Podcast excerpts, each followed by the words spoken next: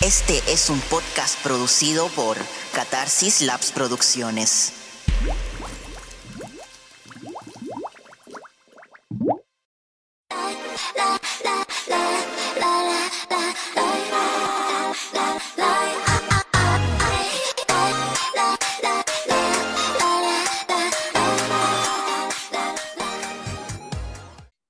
Hola, bienvenidos a este nuevo episodio de Código K-Pop. Yo soy la Cata. Yo soy la Pau. Hoy vamos a traer un tema que es fundamental, que todo aquel que le gusta el K-Pop tiene que saber, tiene que entender.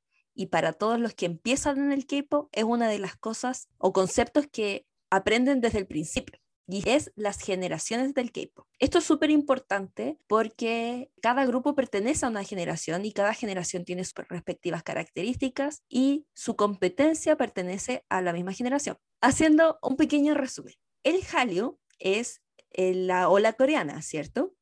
El Hallyu tiene un componente que es de K-pop, que es súper importante, pero también tiene un componente visual, sobre todo con los dramas y con las películas. Hoy, evidentemente, vamos a hablar solo de la música, porque si no, nos demoraríamos mil años más en hablar. El punto es que la primera generación, como ya habrán escuchado nuestro capítulo de HOT, que por favor escúchenlo, estuvo muy bueno porque no solo hablamos de HOT, sino que explicamos un montón de otras cosas respecto a qué es lo que es ser un grupo idol. Se podría considerar que la primera generación empezó con HOT. Hubo muchos otros grupos que nacieron junto a ellos y que estaban bajo esta misma como funcionamiento de idol. Su competencia directa era Sketch Kiss y también pronto nació God, que era de JYP. Además de mujeres estaba CES, Finn, Kael y un montón de otros grupos. El tema es que cuando HOT se disolvió el año 2001, ocurrió que perdió mucho poder en la escena idol. Entonces, si bien habían otros grupos activos, por ejemplo, Chinhua, que era muy popular, no era tan poderosa la generación. Y algo que sucedió, que los más famosos de ese momento, como del año 2000 al 2003, eran los solistas, que era Boa, Rain, que era de JYP, y Seven, que era de YG. Es por esto justamente que empezó a nacer la Big Three. Lo voy a hablar en otro capítulo que vamos a hablar sobre qué es la Big Three, pero algo que pasaba es que antes la Big Three era SM, JYP y DSP, porque tenía a Sketch Kiss y tenía a Finkael. Cuando empezó Seven a ser popular, YG empezó como a inmiscuirse a ser como esta cuarta fuerza y que después cuando debutó Big Bang en la segunda generación, destronó a DSP, que justamente perdió a su grupo famoso y dejó de ser parte de la Big Three. El punto es que la primera generación terminó cuando los grupos populares se disolvieron o perdieron posición, que fue cuando se disolvió HOT y también Xinhua dejó de ser parte de SEM y muchos de los grupos de la primera generación también murieron. Entonces, a pesar de que Rain y Boa seguían activos, al no ser grupos idols, era súper obvio que esa generación iba a morir. Hubo cosas representativas de esa generación como el hecho de que formaron los idols, obviamente, el estilo de música era muy bien, como muy particular, muy identificable su género y además ellos empezaron con el tema del Hallyu, que es empezar a expandirse hacia Japón, hacia China y hacia Estados Unidos. La segunda generación partió con, ¿sabes Pau con qué grupo partió? ¿Con TVXQ? Exactamente. Eja. ¿Y por qué razón quiero hablar de TVXQ en particular? Porque el que una generación termine no solo implica que un grupo o los grupos representativos pierdan fuerza o se disuelvan, etcétera, sino que también llega un grupo nuevo que marca el inicio de otra generación. Entonces, TVXQ debutó en diciembre del 2003, pero virtualmente es como que hubiese debutado en 2004. Ellos se posicionaron súper bien, además fueron los primeros de la generación y que esto es algo también súper importante de decir. SM siempre está como descuadrado respecto a las generaciones y que esto se marca mucho, por ejemplo, en la tercera generación, aunque en la segunda también. Entonces, para adelantar, voy a empezar a hablar de la segunda generación. TVXQ empezó el 2003-2004, pero la segunda generación como tal, así como de real de real, empezó el 2007. Ese fue el año emblema así como definitivamente estamos en la segunda generación. ¿Por qué razón? Porque sí, porque todas las empresas grandes y todos los grupos, o sea, hubo muchísimos grupos de muchas empresas que debutaron en, esa, en ese año, como por ejemplo Wonder Girls, Cara, Sochi, o dentro de los grupos masculinos, Super Junior debutó el 2005, Big Bang debutó el 2006, Beck, Brown Eyed Girls debutó también el 2006. Entonces, si bien Super Junior y TVXQ marcaron muy fuertemente el inicio de la segunda generación, la consolidación y por lo tanto ya decimos, sí, estamos sí o sí en la segunda generación, fue el 2007. Y es por eso que le decía yo antes, antes estaba como esta etapa de transición un poco ambigua, que es lo que estamos en este momento entre tercera y cuarta generación. Entonces, algo que se dio súper curioso en la tercera generación, o sea, sobre la segunda generación que estamos hablando ahora, es que se dio con más fuerza que en la primera, porque la primera también pasó, pero no tanto como en esta, que es los intermedios. Boa debutó creo que el 2000, ¿o no? 2000, 2001, por ahí. 2001 me parece. Entonces se puede considerar que Boa es parte de la generación 1, pero como la 1.5. Pero no se nota tanto porque igual esa fue una generación extraña y porque igual estábamos en un momento en que estaban comenzando las cosas. Pero en la segunda generación ya estaba todo instaurado. Entonces, si sacamos la cuenta, los grupos de empresas grandes, porque empresas chicas puede que sea distinto, pero no sé, Pau, si tú te has dado cuenta, los grupos de empresas grandes debutan cada cuatro años. Onda, por ejemplo. O sea, cada cuatro o cinco en realidad. Sí, pero, pero como lo estándar es cuatro.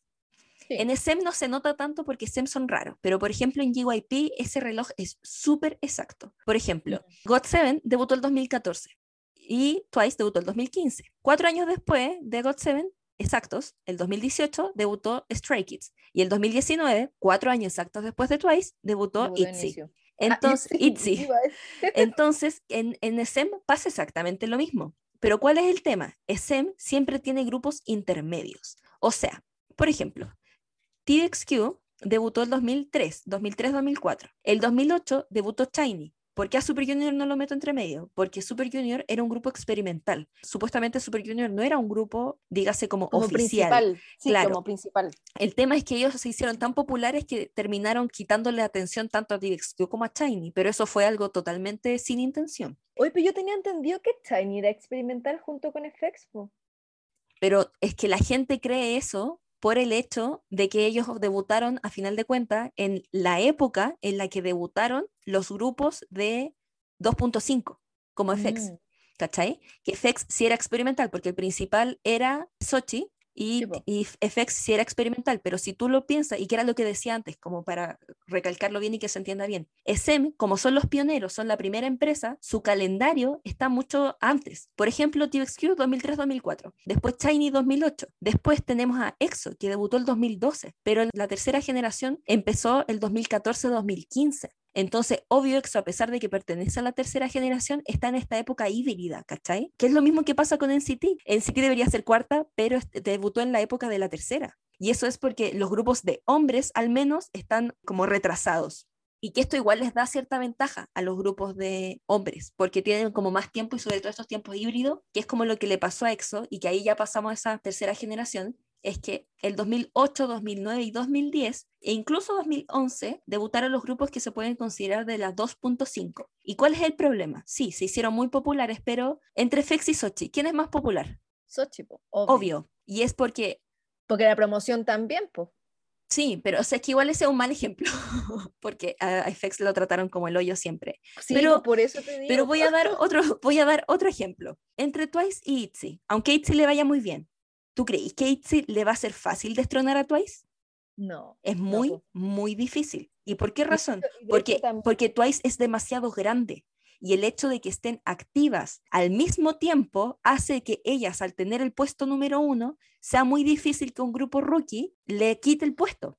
¿Cachai? Y ese es el problema con las generaciones intermedias. Aunque a ti te vaya bien, por ejemplo, Sistar, Sistar era el 2.5 y les iba fantástico, a Pink también les iba fantástico, pero Sochi o Wonder Girls eran tan, tan populares que era imposible que estuvieran a la par. O por ejemplo 21, que ellas igual debutaron en el 2009, así que se puede considerar que son parte un poco de la 2.5. La diferencia es que ellas eran de una Big Three y por lo tanto su competencia era más bien directa con las otras empresas. ¿Cachai? Como en este caso con Sochi, con Wonder Girls, con Cara.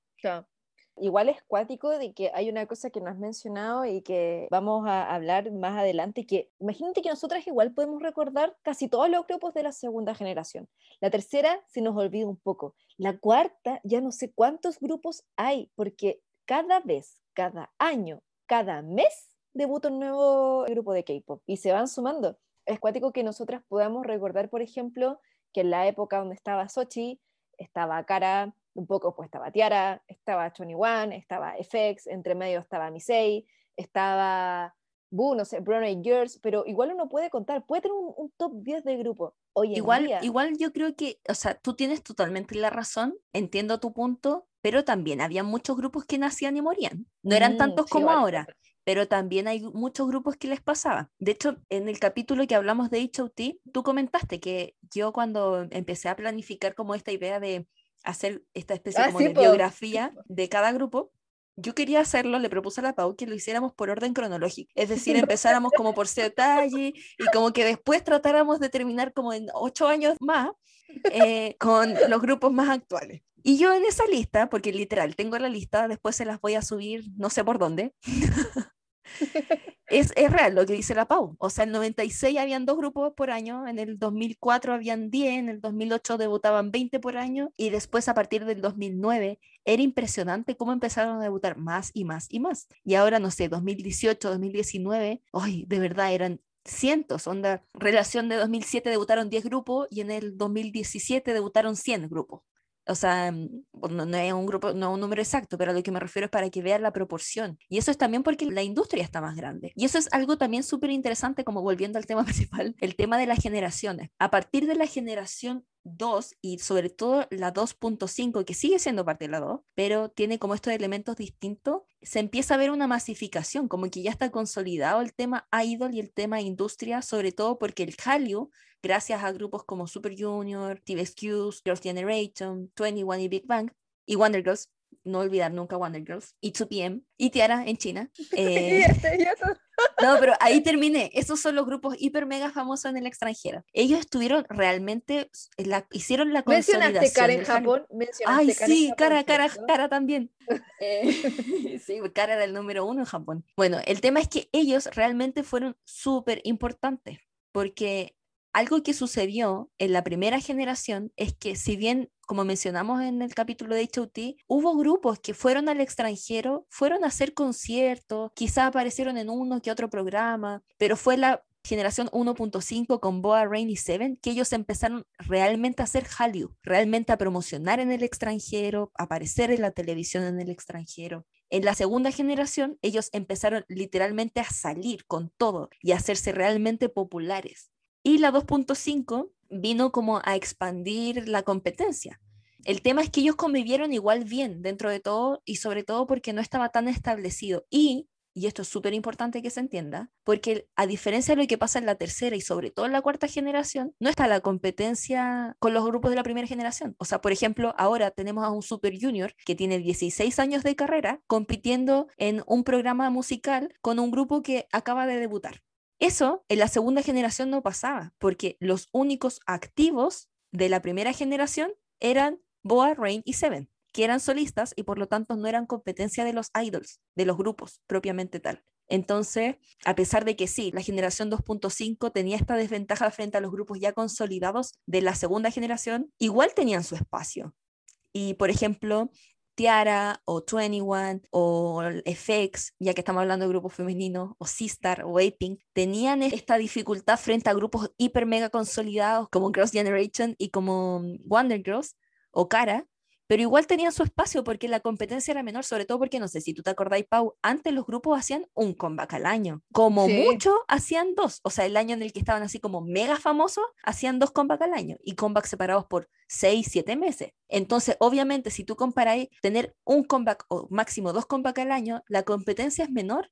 Entonces, eso daba espacio también a que, no sé, po, por ejemplo, el 2009, que fue como el año emblema del K-pop, G fue en enero, después tuviste a Fire de Ay. 21 en mayo, después tenía a Bobby de. Tiara, eh, después tenía a Ginny, después tenía I Don't Care de 21 y así. Después ese mismo año debutó FX. Entonces, si bien sí, había mucha competencia en el sentido de que estaban debutando recién grupos, se les podía dar el espacio por el hecho de que no habían tantos comebacks seguidos y que además no tenían la competencia de la generación anterior. Y aquí es cuando se empieza a complicar el tema, cuando empieza la segunda, la tercera generación. Ustedes saben por qué A-Pink y EXO fueron tan populares, y, o sea, no le quito el mérito, son grupos fantásticos, me encantan los dos grupos, pero les pasó porque ellos empezaron a ser populares cuando estaba en el apogeo, pero también después del apogeo que viene, la decadencia. Al principio esa decadencia no se siente de la segunda generación, o, o ahora también está pasando lo mismo con la tercera generación, no se siente mucho hasta que llega este nuevo grupo, y que esto pasó tanto con APIC como con EXO, en el que ya les había dicho, ¿cierto?, de que los grupos debutan cada cuatro años, ¿cierto? Entonces, si tenemos a un Misei que debutó el 2010, no va a haber ningún grupo hasta por lo menos el 2014 de mujeres en UAP. Entonces no es obvio que los grupos que debuten entre medio, porque no va a debutar ningún grupo ni de la SEM, de mujeres, ni de UYP, ni de YG, obvio que el grupo que debute entre medio va a tener mucho espacio, ¿cierto? Obvio, de crecimiento, porque no tiene competencia. Aunque sean rookie, la competencia rookie ahí no existía. Con EXO pasó exactamente lo mismo y es más cuático aún porque ellos al ser de la SEM llamaron la atención. O sea, si ustedes ven cuántos grupos debutaron el 2012, el 2013, son muy pocos. Y de hecho, grupos que han sobrevivido, desde ese entonces tenemos EXO, Newest y BTS y para de contar. Entonces, evidentemente, obvio, iban a tener un espacio, porque yo me acuerdo, ¿te acuerdas? Pau, que a mí me cargaba EXO, porque yo era muy fan de Super Junior, entonces como que estaba con todo eso, no, no pueden debutar, más encima Super Junior entró en, el, en un hiatus por dos años, porque el líder entró al ejército. Entonces eso le dio más espacios a EXO para que se posicionara. Y yo me acuerdo, el 2014, a EXO le estaba yendo tan bien, tan bien, y yo decía, por la Tenía puta... tanta rabia. Sí, y era como, jamás se van a poder romper sus récords, como que nunca nadie, ningún grupo va a poder ser más famoso que ellos. Y yo estaba así como, ¿por qué ustedes destronaron a Super Junior? Sí. Maldita, maldita SM que siempre hace lo mismo, que debuta un grupo nuevo y deja de lado al otro. El dolor de ser SM Stan. Sí, pero bueno, después empecé a amar a EXO, eh, un poco tarde, pero los amé. El tema es que EXO tuvo este camino libre y que sucedió con la época en la que todos los grupos grandes de la segunda generación empezaron a hacer comeback una vez al año. O sea, por ejemplo, Sochi, el 2008, el, o sea, sorry, el 2009, el 2010, incluso el 2011, tenían muchos comeback al año, tanto en Corea como en Japón.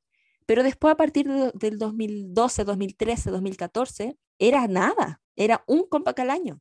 Y eso pasó con prácticamente todos los grupos grandes. Entonces, por eso fue que se posicionaron también estos otros grupos y empezó a coincidir esta decadencia y esta falta de actividad con el que correspondía que empezaran a debutar los otros grupos. De hecho, a pesar de que sí, EXO podría decirse que fue el inicio de la segunda, de la tercera generación, perdón, la consolidación y por lo tanto el establecimiento, y si tenemos que poner una fecha de cuando empezó esa generación, es el 2014 según yo, con esa ola de debuts que empezó con GOT7, que ellos debutaron como en enero o principios de, año, el 2014 definitivamente empezó esa generación.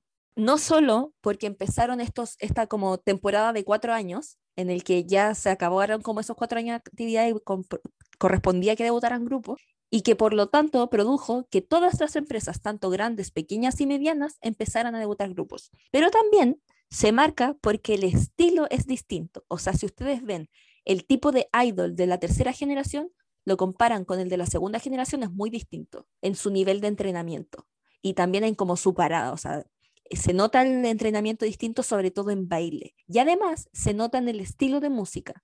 Y que con esto no les voy a dar la lata porque sería el capítulo aún más largo. Pero si ustedes escuchan, escuchan la música de la primera generación, tienen subgéneros muy específicos, que era lo que le hablaba en el, en el de HOT. Sobre todo elementos muy duros tanto de rock como de hip hop. En la segunda generación es un poco más como sintetizado y más dance, y en la tercera generación es un poco más EDM, un poco más hip hop y mucho más tirado como a un pop internacional. Es mucho más híbrido y también se tiene más apego a las tendencias internacionales. Y eso provocó que empezara a perder mucho del color propio del K-pop, porque el K-pop sí, tenía, por ejemplo, la primera generación tenía elementos de rock y elementos de hip hop, pero era muy coreanizado. En la segunda generación pasaba exactamente lo mismo, tenía estas cosas emblemáticas, pero muy coreanizadas. En la tercera generación, los grupos empezaron a tratar de internacionalizarse, a hibridizarse a la música internacional y música occidental. Entonces, yo me acuerdo, no sé si tú te acordáis, Pau, pero yo me acuerdo del día en que debutó GOT7.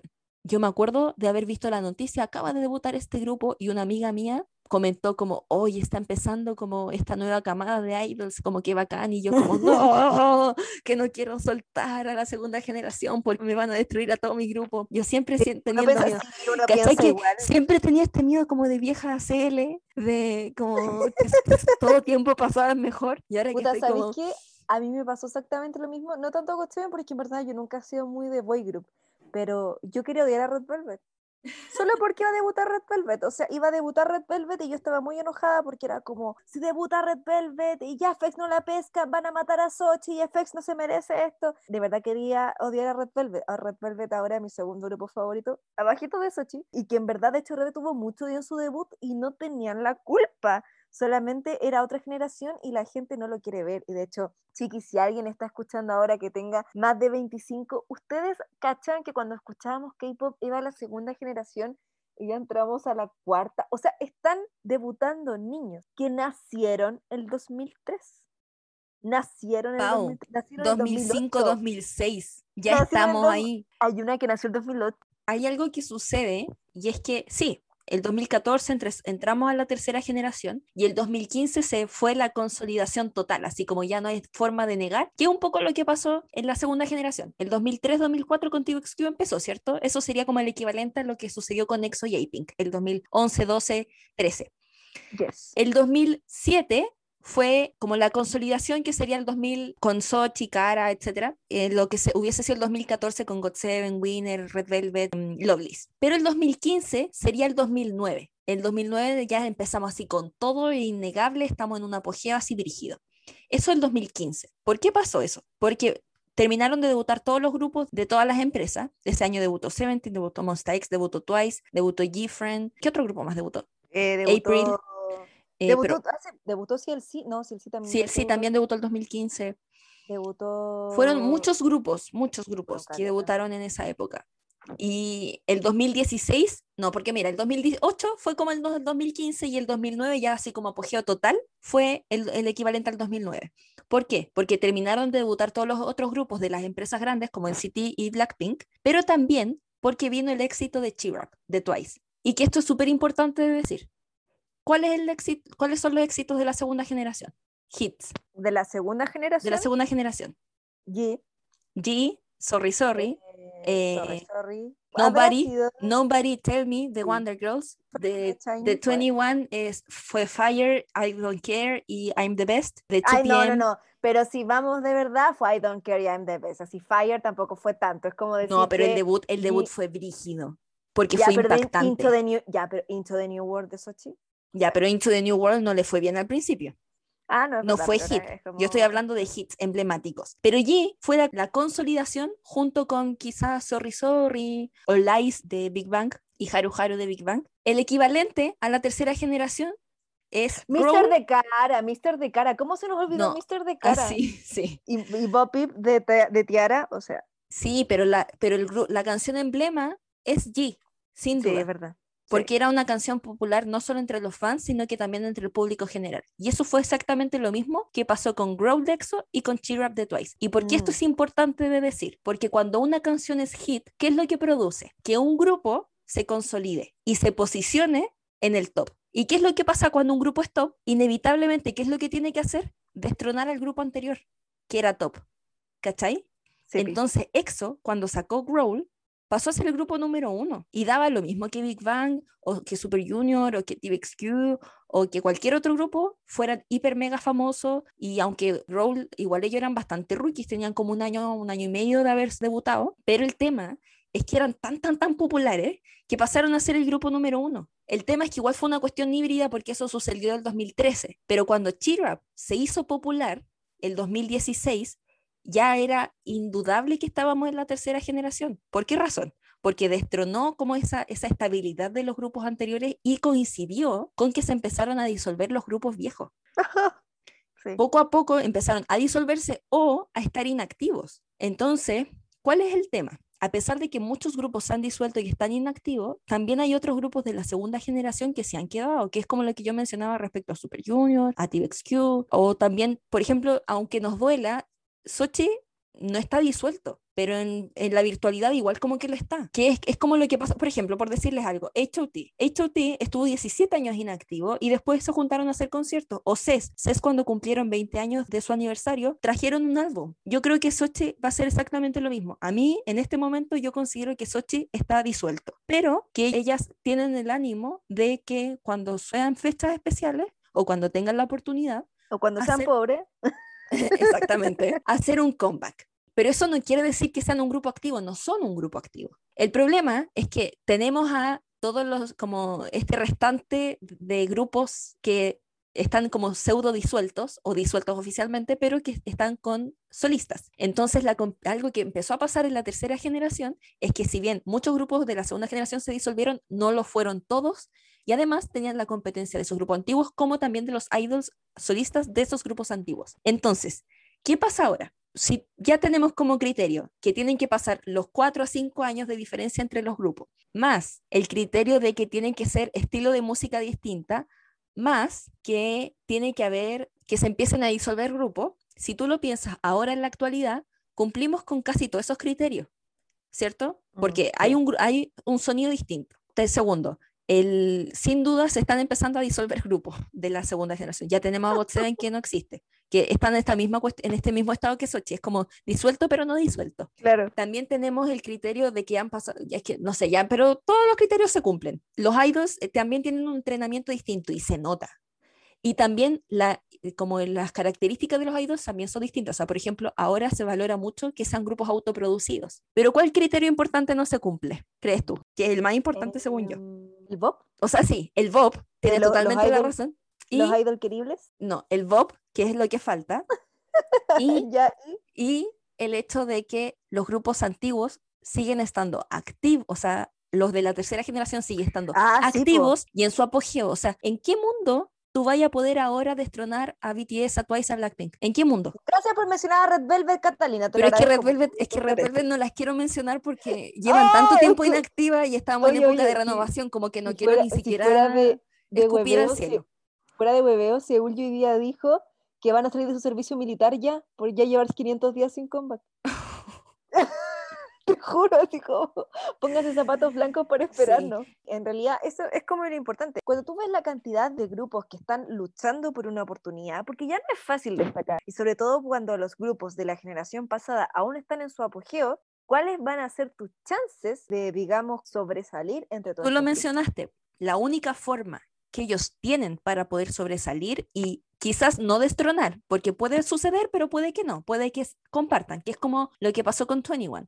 21 debutó harto tiempo después que las demás, pero ella, ellas igual lograron estar más o menos al nivel de Sochi y ellas destronaron. Wonder Girls eran las número uno, cara igual, pero Sochi las destronó, ¿cierto? Que igual eran parejas dentro de todo. El tema es que como Wonder Girls se fue a Estados Unidos a perder el tiempo y a 21 les fue muy bien, logró estar a la par de Sochi, ¿cierto? Ya. Ahora en la actualidad yo creo que es imposible que venga un grupo de hombres y que destrone 100% a BTS, al menos en este momento, como este año, el próximo año. Pero sí podría pasar, como decías tú, que si viene un pop, así como una canción con un hit así enorme de popularidad, podría ser que al menos empiece a haber un grupo que esté más o menos a la par o lo alcance al menos en popularidad. Entonces, yo creo, que, yo creo que ahí va el tema. ¿Estamos en una cuarta generación? Sí estamos en una cuarta generación, pero la diferencia es que, a diferencia de las generaciones anteriores, la cuarta generación está en una desventaja. ¿Por qué razón? Porque se puede considerar, por ejemplo, se puede considerar que ITZY o, o Stray Kids son grupos igual, y que aquí viene mi duda, y por eso quiero plantearte la duda, porque yo igual, en mi parecer, yo creo que estamos en la 3.5, porque para mí ITZY y Stray Kids son el, son el Shiny y el FX que fueron para Sochi y Super Junior, qué es lo que es Strike It Itzy a lo que fue para GOT7 y Twice. ¿Me explico? Entonces yo, creo, yo creo que estamos en una 3.5. El problema es que estamos en una oleada de debuts. Estamos además en el que ha cambiado todo el sistema, ha cambiado todo el sonido. Entonces yo creo que puede que estemos en una 3.5 o que estemos pasando a una cuarta generación que tenga características distintas, en el que no sea como la segunda generación que tuvo que morir o la primera generación tuvo que morir para dar paso a la siguiente generación. Puede que ahora convivan, aunque también no sé si a ti te pasa, yo siento que igual estamos en una, entrando a una decadencia. Aunque los, ah. aunque los récords sigan aumentando, igual los otros grupos se están posicionando, no sé, como que quiero escuchar aquí tu reflexión porque yo no lo tengo claro. No sé, no sé. Yo honestamente encuentro que primero es cuático ver que los grupos que siguen como latentes, y acá voy a mencionar a un grupo que para mí igual es como la generación mixta, digamos, la 2.5, que es A-Pink, porque A-Pink debutó, me parece que el 2011 o el 2010 por ahí. No, el 2011, porque ellas eh, cumplieron el aniversario hace como un mes atrás. Entonces, imagínense ellas cómo tuvieron que cambiar su sonido para poder seguir vigentes, porque al igual que le está pasando a Twice y que también le está pasando, le, pasó ya a Red Velvet, no pueden seguir con un concepto infantil o cute cuando ellas ya están creciendo y ya pasan la adolescencia a ser mujeres. Es imposible, entonces es muy importante la renovación constante de las cosas. Si bien yo creo de que en realidad, como dices tú, no sé si decadencia, pero yo creo que es obvio que los grupos de la tercera generación que nos gusta mucho ahora van a seguir con nosotros máximo unos dos, tres años más. Por esto mismo que estoy contando, crecen, crecen y la vida de idol es tan desgraciada que no creo que quieran seguir siendo idols con, digamos, con todas las reglas que tienen para ser idols, de no poder tener vida social, no poder tener novios o novias, no poder, no sé, fumar sin ser vistos apuntados con el dedo, no poder incursar quizá en otros como terrenos porque la empresa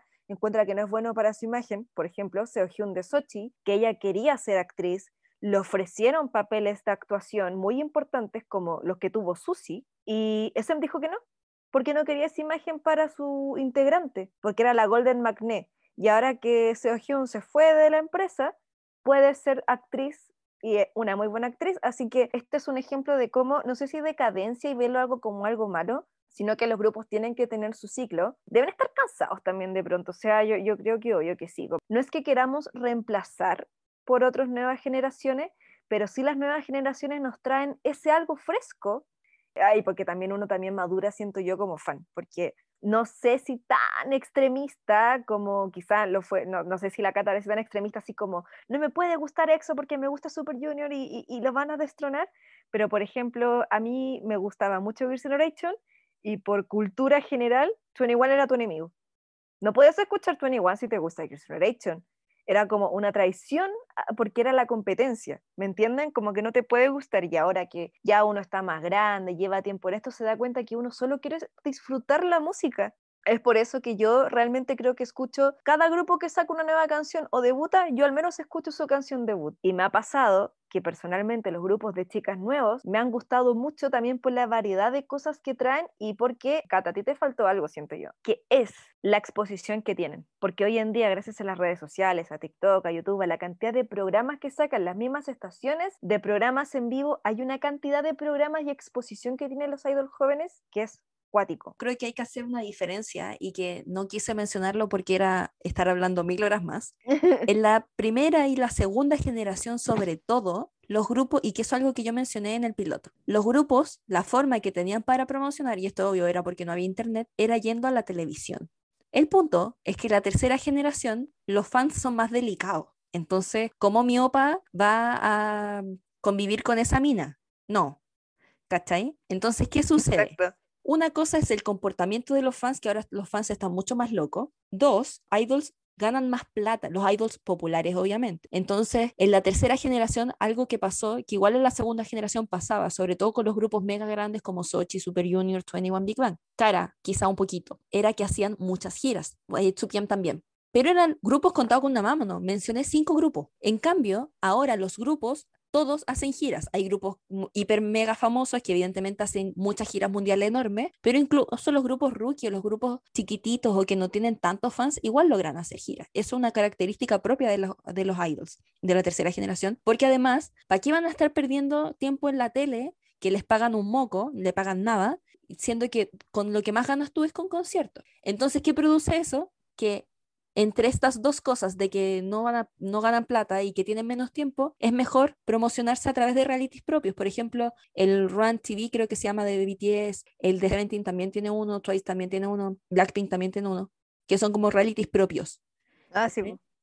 En City también tiene uno. El punto es que eso es algo normal, ¿cachai? Que se promocionen harto. Pero el punto es que si tú eres fan de Red Velvet, obvio que vaya a ver su reality. Pero si tú eres fan de, no sé, de ITZY, es difícil que vaya a ver un reality de Velvet solo porque sí, ¿cachai? Entonces, ¿cuál es el tema? Es súper importante tener realities para que las fans que están empezando como a notar, no sé, por decirles un ejemplo, a mí hace poco me empezó a gustar mucho The Voice y por, por favor, si hay alguien que le gusta The Voice o le gusta HOT, soy huérfana, nadie más les gusta, háblenme. Oye, yo tengo gente que le gusta The Voice también. Bueno, háblenme al Instagram. Me gusta The Steelers quiero tener alguien con quien conversar de esos grupos.